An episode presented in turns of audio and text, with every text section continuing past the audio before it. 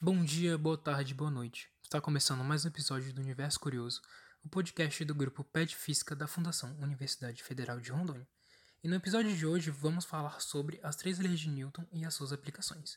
Roda a vinheta, Bedes.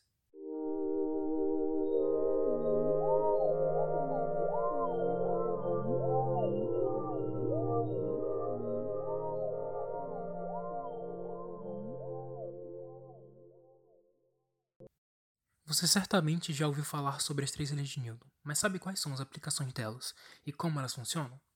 Então, preste bem atenção que você sairá desse episódio sabendo como os movimentos dos corpos funcionam. Tá, mas qual é a natureza do movimento? Por que a maioria dos corpos precisam de um empurrão para ganhar velocidade? Bem, o conceito de inércia ele teve o seu início com os estudos de Galileu Galilei, mas foi refinado com os estudos de Isaac Newton. A primeira lei de Newton ela afirma que todo corpo tende a ficar em repouso ou em movimento uniforme a menos que uma força exterior seja aplicada sobre ele. Tá, mas o que isso quer dizer então, Victor? Vamos à explicação então. Antes de entender a lei, temos que entender o que é inércia. A inércia nada mais é do que a resistência do corpo de entrar em movimento ou alterar o seu movimento. Imagine uma carreta e um carro um ao lado do outro. Pense, qual dos dois automóveis é mais difícil de se locomover? Exatamente, a carreta. Agora imagine que os dois automóveis estejam a uma velocidade constante de 20 km por hora. Qual dos dois é mais fácil de alterar o movimento? Justamente, o carro, pois a sua massa é bem menor do que a de uma carreta. Então percebam, a inércia está relacionada com a massa do objeto. Ou seja, quanto maior a massa, maior é o trabalho para mudar o seu estado inercial. Agora imagine que essa carreta esteja em um grande lago de puro gelo e a sua superfície tenha atrito zero. Não importa o quanto o caminhoneiro acelere os pneus desse automóvel, a carreta permanecerá no seu lugar sem se mover um centímetro sequer. Mas imagine que o Superman surja do nada e dê um empurrãozinho na carreta, ignorando a resistência do ar e até mesmo o atrito.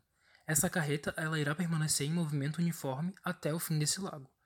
Mesmo que o motorista freie acelere ou até mesmo vire o volante do automóvel, a carreta ela permanecerá no seu caminho sem sofrer alteração no seu movimento.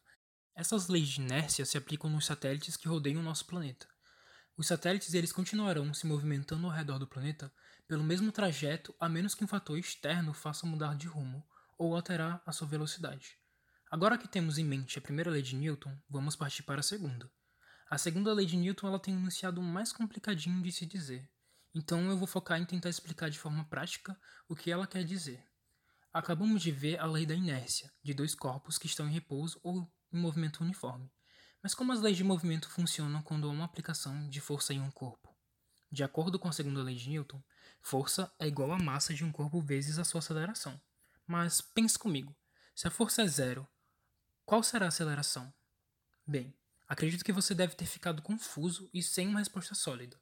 Mas, ao estudar a segunda lei de Newton, nós conseguimos perceber que a força e a aceleração são proporcionais. E, e o que isso quer dizer, então? Bem, pense que eu tenho uma pedra em mãos e a lanço na vertical aplicando uma força nela. Ela sairá das minhas mãos com uma aceleração x. Agora, se eu aplico o dobro de força nessa pedra, a aceleração será duas vezes maior que no lançamento anterior. Entendeu a lógica? Ao mesmo tempo que a aceleração é proporcional à força, ela é inversamente proporcional à massa. Tudo bem, Victor, começou fácil e agora terminou difícil. Fala português bem claro, por favor, para eu entender. Eu preciso entender. Tá, ok, vamos lá. Mudemos de exemplo e vamos para uma caixa grande. A caixa ela pesa cerca de 1 kg e você empurra até chegar a uma aceleração de, por exemplo, 2 metros por segundo ao quadrado. Agora repouse sobre a caixa mais um peso de 1 kg e tente manter a mesma aceleração de 2 metros por segundo ao quadrado. O que vai acontecer? Ora, você terá que aplicar duas vezes mais forças que na vez anterior. Tá, mas se você não quer se esforçar muito, a sua aceleração ela cairá pela metade. Isso vai aumentando dependendo do peso do objeto que está ali. Então, quanto maior a massa do objeto, mais força deverá ser aplicada e menor será a sua aceleração. Essa basicamente a segunda lei de Newton, de forma simples que você possa conseguir entender. E agora vamos para a então famosa terceira lei de Newton. Eu acredito que essa seja mais conhecida na física, e ela afirma que para toda ação há uma reação. E isso pode ser aplicado tanto na ciência quanto na vida. Porém, o nosso foco aqui, obviamente, é na ciência. Agora imagine que eu estou com um balão cheio de ar em mãos. O que acontecerá se eu soltar o seu bico liberando todo o ar? Ora, Victor, eu acredito que ele sairá voando descontroladamente. Boa análise, jovem prodígio. Agora me explique por que isso aconteceu. Deve ter ocorrido uma hesitação da sua parte, organizando seus pensamentos para explicar esse fenômeno. Mas bem, de acordo com a terceira lei de Newton, o ar dentro desse balão exerce uma força sobre a bexiga, enquanto que a bexiga ela exerce uma força de mesma intensidade no ar interior. Essa lei ela se aplica a dois corpos diferentes e a força entre os dois é de mesma intensidade e não se anulam. Vou explicar de uma forma mais simples para vocês. Por exemplo, uma pessoa ela te irrita e você acerta o seu rosto com um poderoso soco. Ao mesmo tempo que o seu punho exerce uma força no rosto da, dessa pessoa, o rosto da pessoa exerce uma força da mesma intensidade no seu punho. O mesmo vai se aplicar, por exemplo, em uma estaca.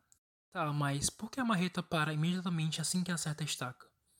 Bem, é porque a estaca ela exerce uma força contrária da mesma intensidade na marreta, ou seja, ela vai interromper o seu movimento.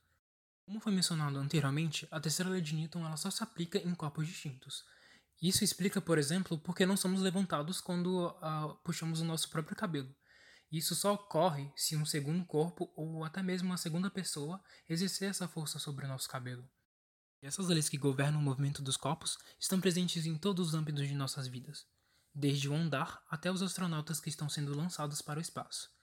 Tudo que nos rodeia são governados por essas leis do movimento. Então lembre-se, sempre que estiver empurrando um corpo pesado, ele também o está empurrando. E esse foi mais um episódio do podcast Universo Curioso. Eu espero que vocês tenham gostado. Até a próxima.